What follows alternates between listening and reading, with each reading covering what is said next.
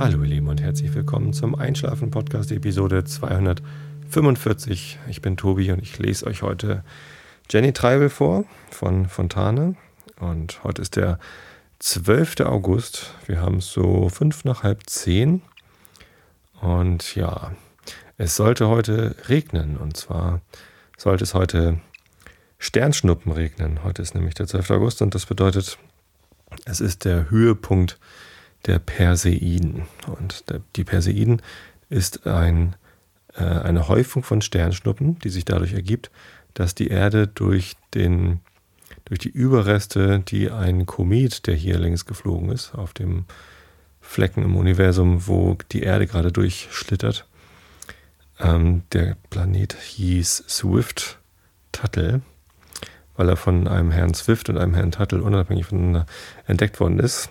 Und ähm, ja, da, da fahren wir einmal im Jahr durch, durch diese ähm, Gesteinsreste im, auf der Erdumlaufbahn um die Sonne.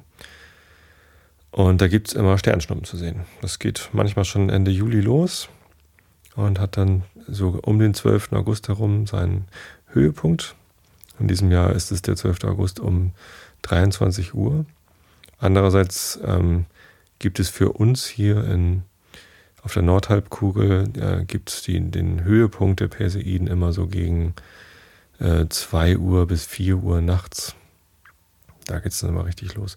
Und das bedeutet, dass da so bis zu 100 oder noch mehr Sternschnuppen pro Stunde den Himmel runterfallen. Da kann man also richtig sich irgendwie hinlegen, hochgucken und ähm, eine Sternschnuppe nach der anderen gucken. Das habe ich schon mal gemacht, ein paar Mal, und das ist eigentlich immer total schön. Also ich mag Sternschnuppen, das sieht toll aus.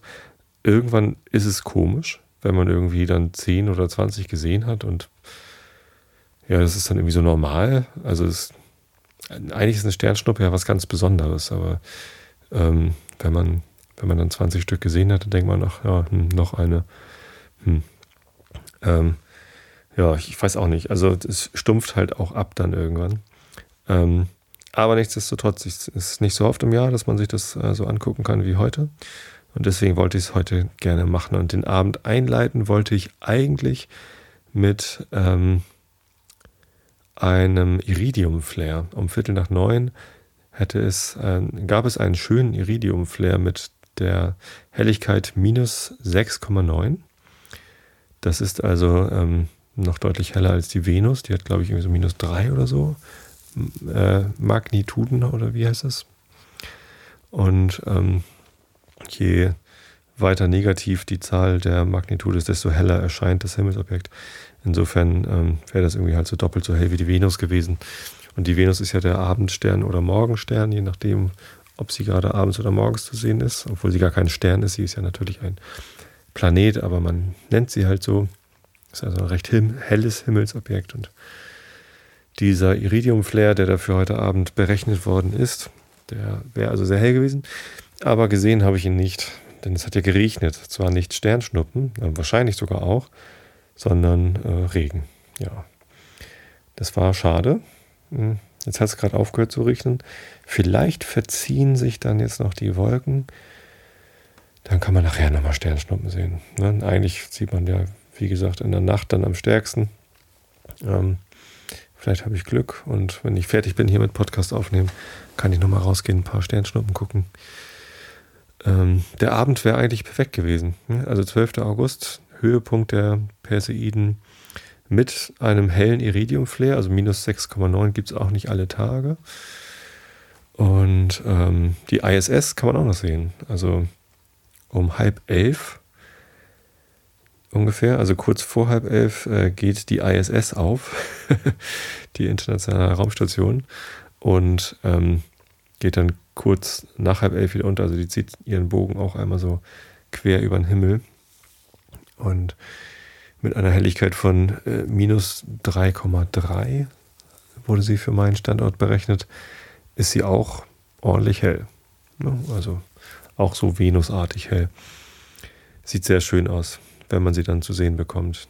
Ich glaube, bis halb elf sind die Wolken noch nicht alle weg.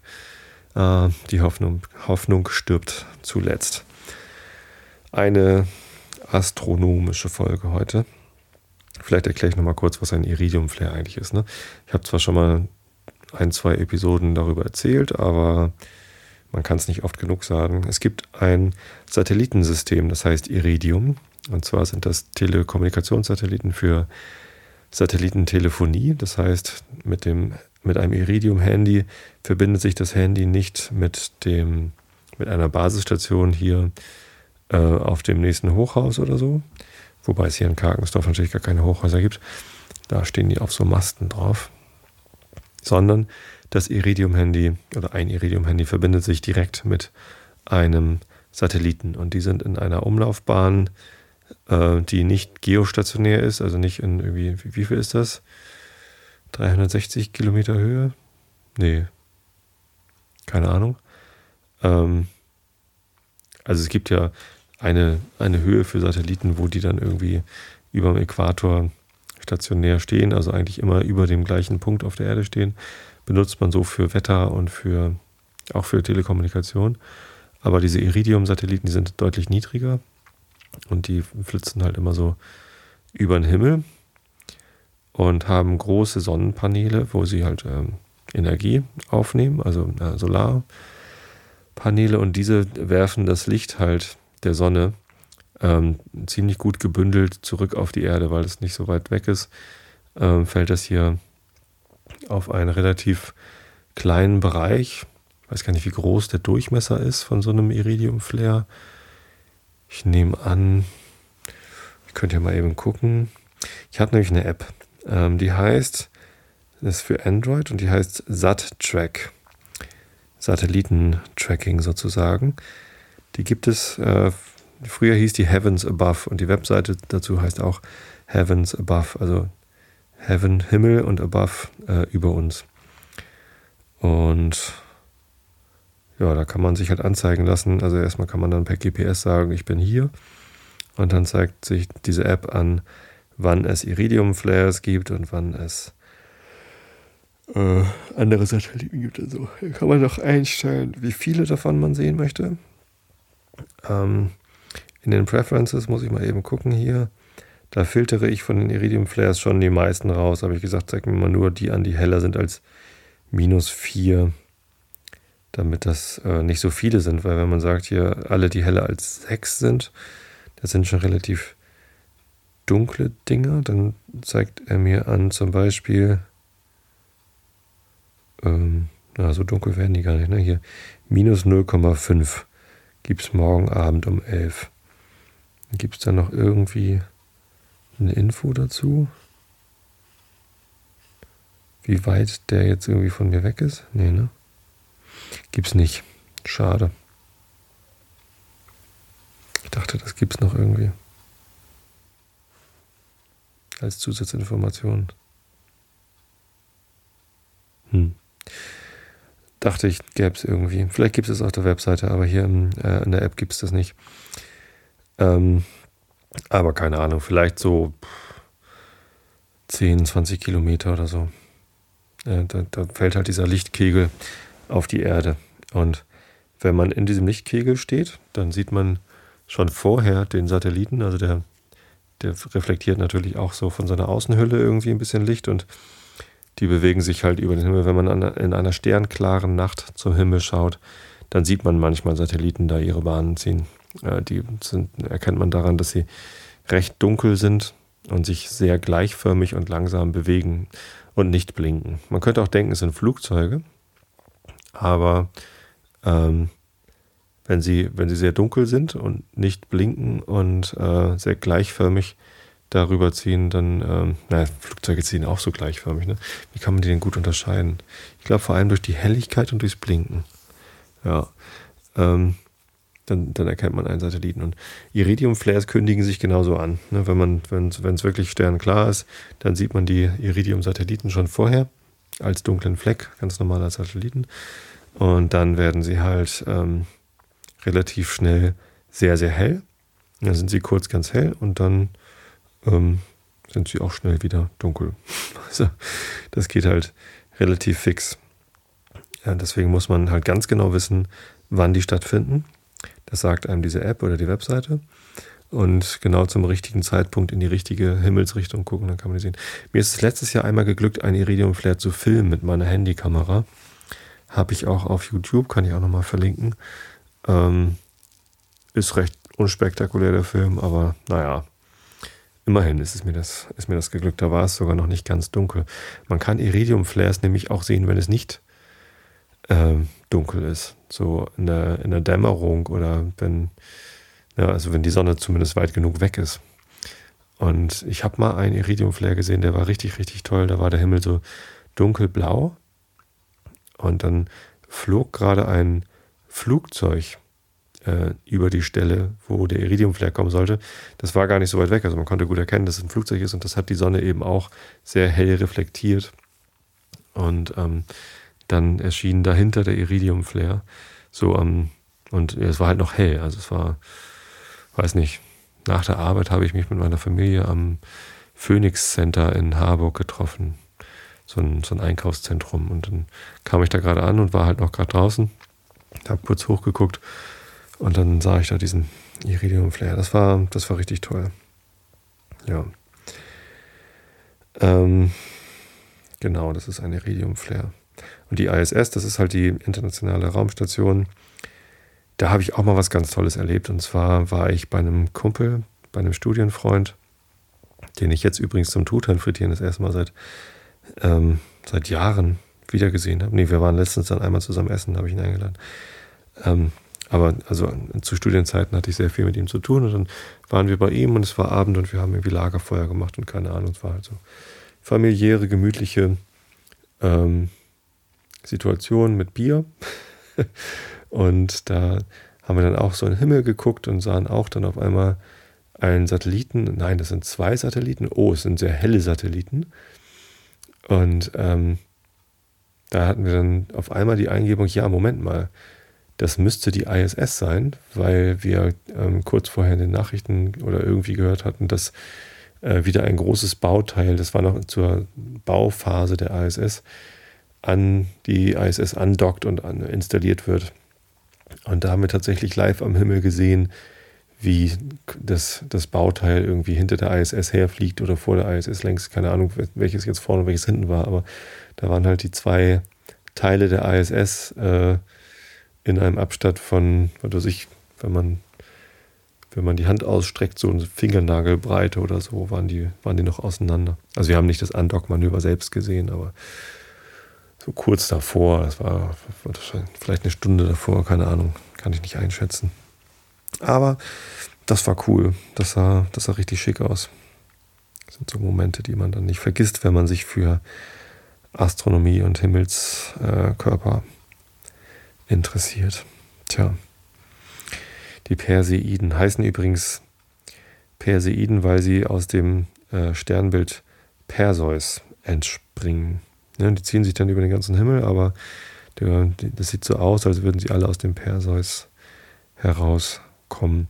Und äh, wenn ihr nicht wisst, wie ihr das Sternbild Perseus findet, dann ähm, habe ich nochmal einen Tipp für euch. Und zwar, vielleicht kennt ihr den großen Wagen oder großen Bären. Das ist so dieses, ähm, dieses Trapez mit diesen drei ähm, Sternen noch vorne dran, sodass das so halt aussieht wie so ein Wagen mit so einer Deichsel. Und ähm, über den findet man ja sehr leicht den Polarstern. Ne? Wenn man so quasi den hinteren Teil, also den rechten Teil des Wagens nimmt, die, die rechten beiden Sterne, und sie ungefähr fünfmal nach oben verlängert, dann hat man den Polarstern. Der steht genau im Norden, was ganz praktisch ist. Also unsere ähm, Ekliptik, also die, die Erdneigung ist direkt auf diesen Stern ausgerichtet. Das heißt, der der bleibt auch ähm, die ganze Nacht am gleichen Fleck stehen und den gleichen ganzen Tag übrigens auch, nur da sieht man ihn natürlich nicht. Ähm, und wenn man dann nochmal ungefähr genauso weit weitergeht, vom, vom großen Bären zum Polarstern und dann nochmal weiter, dann kommt man zu Cassiopeia. Das ist äh, das äh, auch genannte, auch sogenannte große Himmelsweh.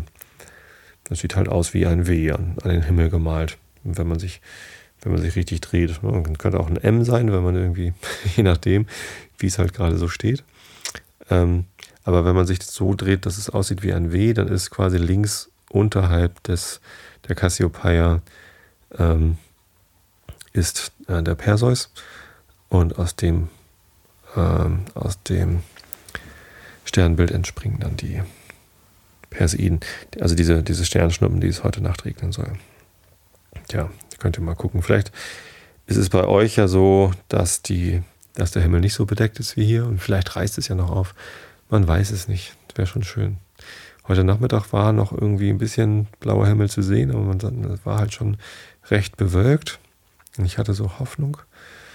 Aber heute Abend bezog es sich dann richtig doll. Es gab eben so richtig so einen Platzregen.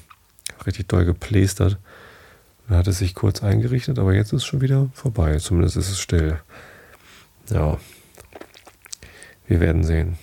Jetzt habe ich die Sendung aber Sternschuppen genannt. Und das ist kein Rechtschreibfehler, sondern ich wollte tatsächlich ähm, über Sterne bzw. Sternschnuppen und den Iridium Flare und die ISS sprechen, aber ich wollte auch über den Schuppen sprechen. Also nicht über Schuppen, so im Sinne von äh, Hautfetzen, äh, die von, von der Kopfhaut abfallen und dann irgendwie weiß im, im Haar rumliegen, sondern äh, ein kleines Gebäude im Garten, eben ein Schuppen. Und den bauen wir gerade bei uns. Das ist irgendwie, wir haben zwar einen Schuppen, aber der ist ähm, äh, leider baufällig, also ist kaputt. Wir haben den vor acht Jahren, als wir das Haus gebaut haben, haben wir uns auch einen Schuppen dazu gekauft. Braucht man irgendwie, wenn, also wir hatten keinen Keller, äh, haben keinen Keller, sondern nur so einen kleinen Kellerersatzraum. Das ist schon mal besser als nichts. Das ist so ein, so ein 18 Quadratmeter Raum oder, oder 15 Quadratmeter Raum, ich weiß gar nicht so genau, der halt nur dafür da ist, sozusagen als Kellerersatz zu dienen, Abstellraum wir haben da auch unseren, unseren Wäscheständer stehen, sodass wir da Wäsche trocknen können. Ist recht eng und recht voll, aber naja, tut halt seinen Zweck. Da hängt auch eine E-Dartscheibe, aber die benutzen wir nie, weil es da zu eng und zu voll ist, als dass man Dart spielen könnte. Ab und zu habe ich das mal gemacht. Aber naja, irgendwie ist es da auch nicht so richtig gemütlich. Ja, also wir brauchten diesen Schuppen für Fahrräder und für Rasenmäher und für sowas halt alles. Gartenequipment wie Hängematte. Ähm, und dann haben wir, weil wir halt gerade ein Haus gebaut hatten, äh, nicht so viel Geld übrig gehabt. Wenn man, wenn man ein Haus baut, dann nimmt man zwar einen großen Kredit auf, aber naja, meistens ist das Geld dann auch schnell weg. Ne? Das ist dann, also erstens ist das Geld aus dem Kredit ja komplett an Bau gebunden.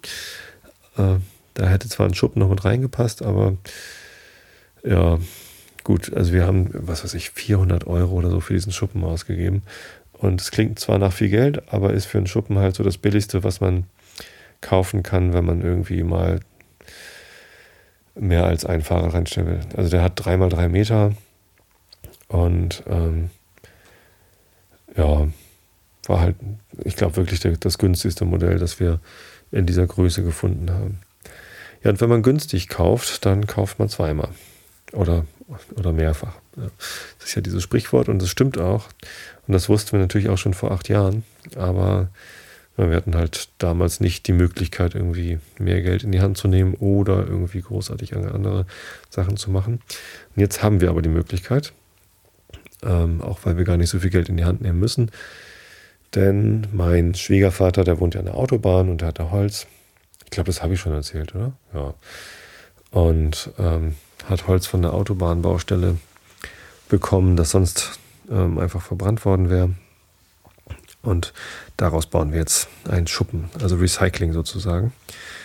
Und jetzt haben wir gerade gesehen, es wird schon wieder eine neue Autobahnbrücke gebaut über die A1 und könnte man gleich noch einen Schuppen bauen. Da, da ist auch schon so Holzverschadung drin.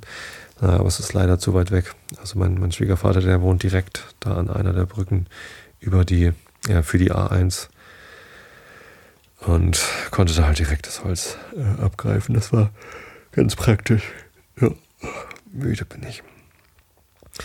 Genau, da haben wir jetzt am Wochenende, am Samstag haben wir ähm, die Fundamente gesetzt. Da haben wir ähm, sieben Löcher gebuddelt, jeweils so 50 cm tief, spatenbreit.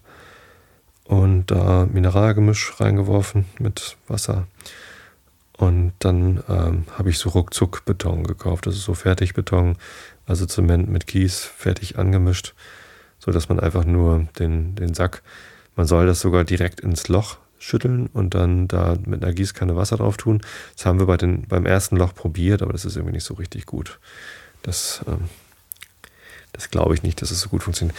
Und deswegen haben wir dann gesagt, okay, die nächsten Säcke, das sind so 25 Kilo Säcke und wir brauchten halt schon wie viel haben wir verbraucht? Acht Stück. Ähm, da haben wir die, die restlichen Säcke dann in der Schubkarre angemischt. Ne? Einfach irgendwie Sack in die Schubkarre gekippt, drei Liter Wasser und dann ordentlich rühren mit der Kelle oder mit dem Spaten, solange bis sich das Wasser gut verteilt hat.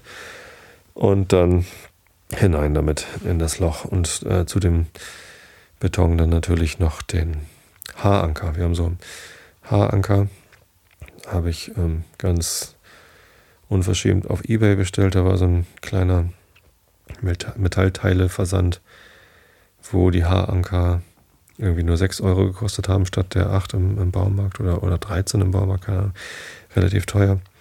Und ähm, eigentlich habe ich die da bestellt, weil ich da auch die Winkel bestellt habe. Also Verbinder, Holzverbinder, Winkel, die im Baumarkt 1,30 kosten. Stück habe ich ähm, bei so einem Ebay-Versender bekommen 50 Stück für 15 Euro. Und ja, da habe ich dann gedacht, Mensch, dass man Geld so sparen kannst. Bestellt sie gleich die Haaranker mit und lässt sie es liefern. Genau, und die Haaranker sind also schon der, im Boden. Die heißen Haaranker, weil die so aussehen wie ein Haar. Also es sind so zwei Metallwangen. Die sind auch recht lang, die sind 70 cm oder 80 cm lang. Und ähm, die sind dann verbunden mit zwei 10 cm breiten äh, Metallstücken in der Mitte. Also eigentlich ist es ein Haar mit zwei Querstrichen.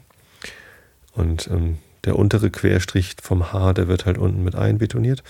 Und auf dem oberen Querstrich vom Haar steht dann der Balken. Genau, und das machen wir am nächsten Wochenende. Am Samstag kommt mein Schwiegervater wieder mit dem, dem Holz. Er hat glücklicherweise einen Trecker und einen Anhänger was man so hat auf dem Land. Also er hat keinen Bauernhof, aber einen Trecker kann man ja haben. Alten Fendt, so ohne Kabine. Er sagt immer mit Klimaanlage, ne? im Winter kalt, im Sommer warm. Und ähm, dann zieht er das Zeug hierher. Genau, das Dach muss ich noch kaufen, äh, beziehungsweise bestellen. Das holt auch mein Schwiegervater ab. Das sind so äh, Trapezbleche. Und das Dach vom alten Schuppen jetzt, das war Holz. Äh, einfach äh, Rauschbund mit äh, Dachpappe drüber. Geht auch, aber sieht halt dann irgendwann auch ranzig aus. Und ähm, da haben wir uns jetzt entschieden, so Metallbleche zu kaufen. Ähm, und da haben wir hier in Heidenau im Nachbarort gibt es einen, äh, einen Laden, wo man das direkt kaufen kann. Da habe ich jetzt gar nicht auf Ebay geguckt, ehrlich gesagt. Aber bei sowas, da wären wahrscheinlich auch die Versandkosten dann viel zu teuer. Und deswegen fährt mein Schwiegerpapa mit seinem Trecker nach Heidenau und holt sich da, er holt uns da die Trapezbleche ab. Genau. Und da haben wir gerade am äh, letzten Dienstag, also vor knapp einer Woche, gelernt, dass es da äh, auch unterschiedliche Dachbleche gibt. Und zwar äh, bei einem Freund von uns, der Sohn welches der Bruder meines einzigen Patenkinds ist, ähm, der wurde eingeschult und ähm, da waren wir dann am Dienstagabend noch kurz da und äh, die haben gerade einen Carport mit angebauten Schuppen irgendwie sich hinstellen lassen. Das ist so, ja, die, die Königsklasse im Vergleich zu dem, äh, was wir hatten. Also der Schuppen hier bei uns, wie gesagt, 400 Euro und ähm, das, was die sich dahingestellt haben, das ist so ein Carport, wo zwei Autos drunter passen und hinten ein riesen Schuppen dran. Den brauchen sie auch, weil sie im Haus nicht so viel Stellplatz haben. Und ähm, das ist halt richtig, richtig nobel. Ne? Und dann bin ich da rein, habe mir das alles angeguckt, wie die das gebaut haben und so. Weil wir natürlich unseren Schuppen jetzt auch ähm, ohne Architekten bauen. Das heißt, wir glauben, dass wenn wir da jetzt so sechs Pfeiler, also für die für die langen Wände haben wir drei Pfeiler genommen, Wandpfeiler, und für die Tür habe ich noch einen extra Pfeiler, deswegen sieben Fundamente. Und wir glauben, wenn wir die dann irgendwie oben mit Balken und irgendwie so hier und da einen Querbalken, so ein, so ein Stützbalken und dann außenrum Bretter, dass das dann irgendwie hält. Und ein Dach, irgendwie mit Dachsparren und Dachlatten. Ja, man weiß ja, wie sowas aussehen muss hinterher. Und ich bin gespannt, ob wir das irgendwie aufgestellt kriegen, dass das dann auch hält. Ich glaube schon. Ähm, aber es ist halt so ein bisschen planlos. Also nicht, äh, nicht, dass wir überhaupt keinen Plan vom Bauen hätten. Nicht in dem Sinne planlos, aber wir haben halt keinen Plan. Keinen kein Bauplan. Und ähm, das wird noch spannend. Aber die, die da bei meinem Kumpel ähm, den, den Schuppen gestellt haben, die hatten offensichtlich einen Plan, das sah richtig gut aus. Und da waren auch so Trapezbleche als Dach und äh, die waren unten mit einem Vlies bezogen auf der Unterseite. Und da habe ich dann mich gewundert, aber dann hat er mir erzählt, ja, das ist halt gegen Tropfen. Also wenn da äh, Feuchtigkeit ist im Schuppen und das kondensiert dann am Dach, dann bilden sich halt Tropfen und dann tropft es runter auf die Sachen, die da drunter stehen. Und das ist natürlich nicht so gut. Äh, stattdessen ist es besser, wenn da ein Vlies auf der Unterseite von dem Trapezblech äh, aufgebracht ist, also einfach so ein bisschen äh, Textil. Da ähm, ja, verteilt sich dann die Feuchtigkeit, der Tropfen ver, verfließt einfach und verdunstet dann wieder von da. Damit ist die Feuchtigkeit natürlich nicht weg, aber sie kommt wenigstens nicht geballt als Tropfen dann von der Decke runtergetropft. Ja, dann kann ich euch nächste Woche Montag dann erzählen, äh, wie der Schuppen so aussieht und was daraus geworden ist. Kann ich eine Fotodokumentation noch dazu machen. Ja, genau. So, jetzt hoffen wir mal, dass der Himmel bald noch aufreißt. Also dunkel ist es jetzt draußen. Aber ähm, Sterne kann ich jetzt noch nicht sehen. Na, mal sehen. Ähm, gucken wir eben in den Chat rein, denn wie ihr wisst, sende ich meine Aufnahmen ja immer live ähm, am Montagabend. Ich mache da mittlerweile genug Werbung für. Und zum Live-Chat gibt es dann auch immer noch ein, äh, zum, zum Livestream gibt es dann immer noch einen Chat und da gucke ich dann ab und zu mal rein, um zu gucken, ob es noch irgendwie Fragen gibt. Ach, guck mal hier, der Vale hat äh, mich bestätigt, dass es äh, Magnituden sind, in denen diese Helligkeit von Himmelskörpern gerechnet werden. 36.000 Kilometer ist die Höhe für geostationäre Satelliten. Habe ich glatt mal irgendwie äh, eine Null zu viel gehabt vorhin. Also nicht 360.000, sondern 36.000 Kilometer hoch. Ja.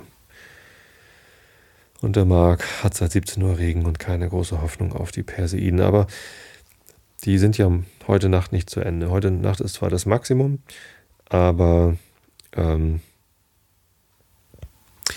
da kommen ja morgen noch mal welche. Ne? Wir mal gucken. Vielleicht ist das Wetter ja morgen ein bisschen besser. Die letzten Abende hätte es auch schon Sternschnuppen gegeben, in erhöhter, in einem, im erhöhten Maße. Aber da habe ich nicht dran gedacht. Tja, so ist es. Manchmal denkt man dran, manchmal denkt man nicht dran.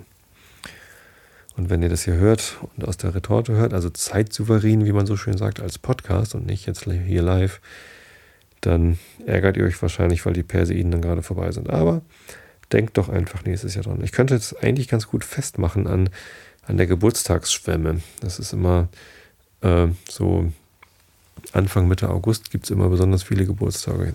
Christian aus meiner Band hat Geburtstag äh, letzte Woche äh, und die seine Frau, die hat heute Geburtstag. Äh, also ähm,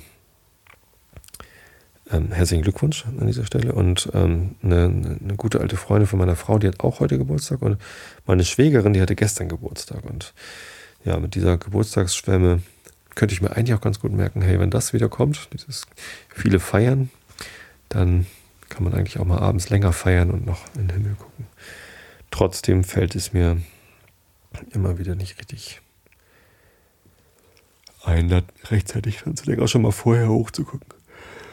Gut, dann kommen wir jetzt zur Rubrik. Oh, als ich vorhin in der Personalabteilung war in meiner Firma äh, und die Vertragsänderung, ich habe ja einen neuen Arbeitsvertrag beziehungsweise einen, einen geänderten Arbeitsvertrag mit weniger Gehalt, weil, weil weniger Zeit. ich habe jetzt 32 Stunden äh, äh, in der Woche und genehmige mir den Mittwoch äh, in der Selbstständigkeit. Habe ich auch gleich die Bestätigung bekommen von meinem Arbeitgeber, dass ich äh, eine Nebentätigkeit aufnehmen darf. Allerdings ähm, nicht in der Online-Gaming-Branche. Äh, macht aber nichts. Ich will ja auch ähm, Produktmanagement machen. Also gibt da jetzt ein kleines Blog zum Thema agiles Produktmanagement und genauso heißt das auch die URL agilesproduktmanagement.de. Da gibt es bisher erst einen Beitrag, ist ein zweiter in Arbeit. Und ähm, da werde ich ein bisschen was veröffentlichen. Da wird es auch einen Podcast geben unter der gleichen Adresse. Da wird nächste Woche Mittwoch wahrscheinlich die erste Episode aufgenommen. Allerdings äh, spät nachts, weil meine ersten Gesprächspartner, die ich dazu gewinnen konnte, mit mir zusammen diesen, diese erste Episode aufzunehmen, die kommen aus, also die kommen aus Deutschland, aber sie leben in Australien. Und da müssen wir natürlich die, den Zeitversatz mit einberechnen. Haben uns darauf geeinigt, dass die dann früh aufstehen und ich spät ins Bett. Ja, da tut sich also auch was. Ja, zumindest als ich vorhin äh, in der Personalabteilung war, um das abzugeben, ähm, habe ich kurz mit meiner zuständigen Personalerin geschnackt und dann meinte sie, ach, und ich habe immer noch nicht in deine komische Einschlafensache reingehört. Ja, hm, macht ja nichts. Ist ja keine Pflicht, aber sie fand das ganz interessant und dann habe ich ihr nochmal die URL gesagt, wie das heißt. Hatte sie auch schon nicht mehr so auf dem Kasten und ähm, dann sah sie da, ah, hier äh, Sternschuppen und da hast ich vielleicht verschrieben. Nee, habe ich nicht. Ähm, und ach, hier guck mal, Rilke liest du vor. Sehr witzig, den mag ich auch ganz gern. Und dann wollte ich sagen, ja, das ist eine neue Rubrik. Und da ist mir doch tatsächlich das Wort Rubrik nicht eingefallen. Und habe überlegt und überlegt, wie, wie heißt denn das noch, wenn man regelmäßig irgendwie eine bestimmte Sache in einen Ablauf einplant?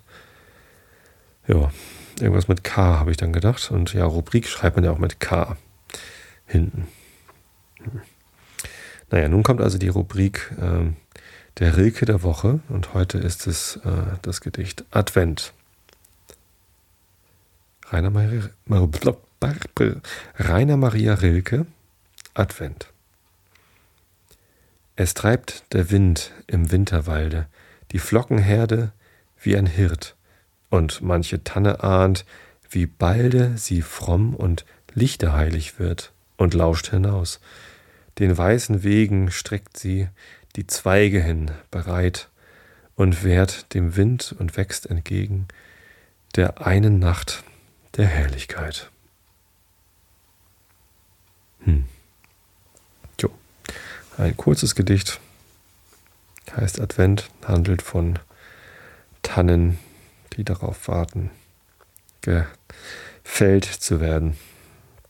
Tja, das ist ja immer mal wieder so ein Thema, ne? dass man irgendwie den Tannenbäumen irgendwie ein Bewusstsein dafür ähm, einbläuen will, dass sie ja, Weihnachtsbäume werden könnten oder wollen oder gibt es ja die unterschiedlichsten Ausprägungen dazu von Geschichten über das Gefühlsleben einer Tanne zur Weihnachtszeit. Äh, tja, ich bezweifle das ja, dass Tannenbäume ein Gefühlsleben haben. Trotzdem äh, haben Menschen ja ein Gefühlsleben und deswegen finde ich es absolut verständlich, wenn Menschen traurig sind oder irgendwie ähm, bedrückt, wenn Bäume gefällt werden. Zum Beispiel alte Eichen. Wenn, wenn große alte Eichen gefällt werden, dann bin ich auch immer traurig, weil die Dinger, die stehen dann da irgendwie seit 100 Jahren oder so. Also Eichen brauchen halt auch recht lange, bis sie groß und beeindruckend sind. Und das ist einfach dieser, dieser Zeitraum, dieser Aufwand, den diese Pflanze gebraucht hat, um so zu werden, wie sie dann da war, äh, den finde ich halt immer beeindruckend und dann ist es irgendwie, irgendwie immer schade, wenn so ein Baum dann gefällt wird. Wobei das natürlich so für die, äh, für die Seelenlage des Waldes möglicherweise eher gut ist. Ich meine, der Wald hat natürlich gar keine Seele, aber ähm, Forstwirtschaft bedeutet eben auch, dass ab und zu Bäume gefällt werden müssen, weil wenn es dann irgendwie oder sollten, ne, müssen ja gar nicht, aber äh, wenn man möchte, dass sich ein Wald gut entwickelt, dann muss man eben ab und zu äh, Bäume fällen, damit die anderen Bäume genügend Platz haben, um sich zu entfalten oder damit irgendwie der, der Waldboden nicht zu dunkel wird, wenn die Blätterdecke zu dicht ist oder so. Ja. Ach, was für ein Quatschthema. Also, ich schlafe gleich ein. Und in 20 Minuten kommt die ISS. Lese ich euch eben noch ein bisschen Frau Jenny Treibel vor von Theodor Fontane. Wir sind beim zweiten Kapitel, also Augen zu und zugehört. Die Treibelsche Villa lag auf einem großen Grundstücke, das in bedeutender Tiefe von der Köpnicker Straße bis an die Spree reichte. Früher hatten, hier in unmittelbarer Nähe des Flusses nur Fabrikgebäude, Fra, oh, Fabrikgebäude gestanden. Ich bin tatsächlich schon zu müde zum Vorlesen hier. In denen alljährlich ungezählte Zentner von Blutlaugensalz und später, als sich die Fabrik erweiterte, kaum geringere Quantitäten von Berliner Blau hergestellt worden waren. Als aber nach dem 70er Kriege die Milliarden ins Land kamen und die Gründeranschauung selbst die nüchternsten Köpfe zu beherrschen anfing, fand auch Kommerzienrat Treibel sein bis dahin in der alten Jakobstraße gelegenes Wohnhaus, trotzdem es von Gondhardt ja nach einigen sogar von Knobelsdorf herrühren sollte, nicht mehr zeit- und standesgemäß und baute sich auf seinem Fabrikgrundstück eine modische Villa mit kleinem Vorder- und parkartigem Hintergarten. Diese Villa war ein Hochparterrebau mit aufgesetztem ersten Stock, welcher letztere jedoch, um seiner niedrigen Fenster willen, eher den Eindruck eines Mezzanin als einer Belle Etage machte. Hier wohnte Treibel seit 16 Jahren und begriff nicht, dass er es einem noch dazu bloß gemutmaßten friederikanischen Baumeister zuliebe, so lange Zeit hindurch in der vornehmen, äh, der unvornehmen und aller frischen Luft entbehrenden alten Jakobstraße ausgehalten habe. Gefühle, die von seiner Frau Jenny mindestens geteilt wurden. Die Nähe der Fabrik, wenn der Wind ungünstig stand, hatte freilich auch allerlei Missliches im Geleite.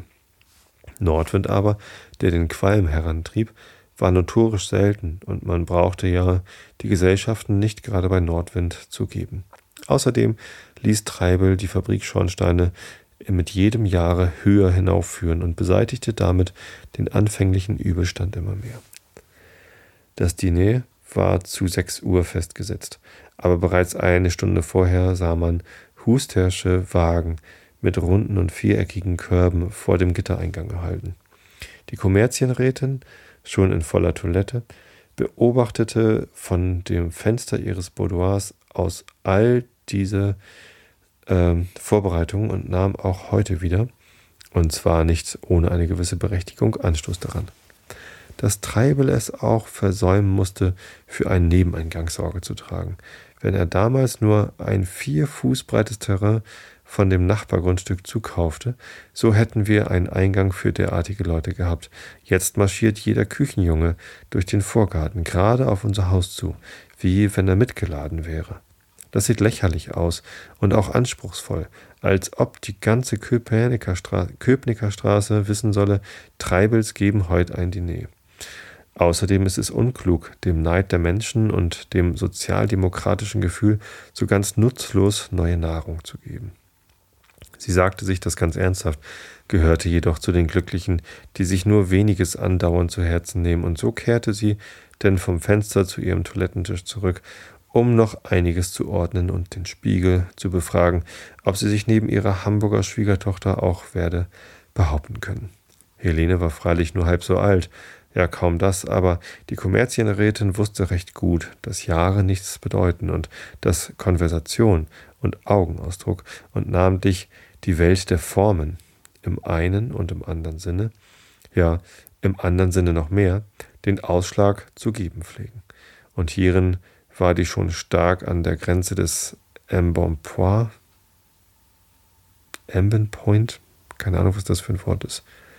Ich fürchte Französisch, aber ich kann ja kein Französisch. Äh, angelangte Kommerzienrätin ihrer Schwiegertochter unbedingt überlegen in dem mit dem Boudoir korrespondierenden, an der anderen Seite des Frontsaales gelegenen Zimmer saß Kommerzienrat Treibel und las das Berliner Tageblatt. Es war gerade eine Nummer, der der Ulk beilag. Er weidete sich an dem Schlussbild und las dann einige von Nuns philosophischen Betrachtungen. Nunne oder Nanne? Ausgezeichnet, sehr gut. Aber ich werde das Blatt doch beiseite schieben oder zumindest das deutsche Tageblatt darüber legen müssen. Ich glaube, Vogelsang gibt mich sonst auf und ich kann ihn, wie die Dinge mal liegen, nicht mehr entbehren. So wenig, dass ich ihn zu heute Abend habe einladen müssen. Überhaupt eine sonderbare Gesellschaft. Erst dieser Mr. Nelson, den sich Helene, weil ihre Mädchen mal wieder am Plättbrett stehen, gefälligst abgewälzt hat. Und zu diesem Nelson, dieser Vogelsang, dieser Leutnant außer Dienst und Agent Provokateur in Wahlsachen oder Agent. Er versteht sein Metier, so sagt man mir allgemein. Und ich muss es glauben.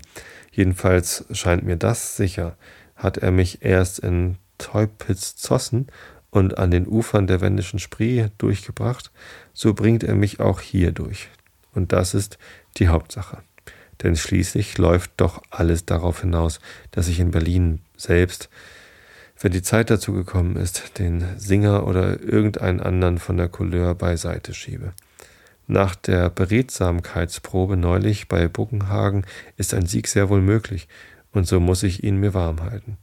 Er hat einen Sprechernismus, um den ich ihn, um den ich ihn beneiden könnte, trotzdem ich doch auch nicht in einem Trappistenkloster geboren und großgezogen bin.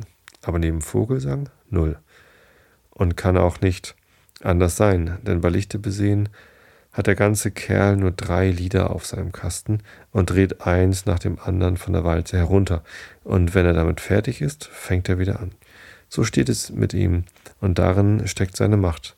Gutta cavat lapidem. Der alte Willibald Schmidt würde sich freuen, wenn er mich so zitieren hörte, vorausgesetzt, dass es richtig ist. Oder vielleicht auch umgekehrt. Wenn drei Fehler drin sind, amüsiert er sich noch mehr. Gelehrte sind nun mal so. Vogelsang, das muss ich ihm lassen, hat freilich noch eines, was wichtiger ist als das ewige Wiederholen. Er hat den Glauben an sich und ist überhaupt ein richtiger Fanatiker.